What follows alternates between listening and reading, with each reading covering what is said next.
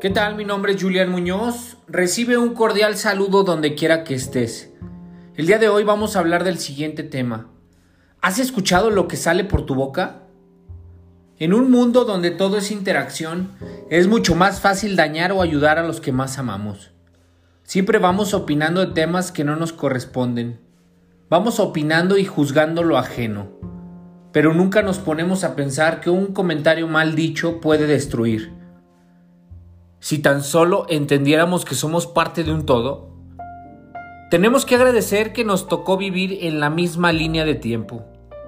Tenemos que agradecer que te conozco y que me conoces.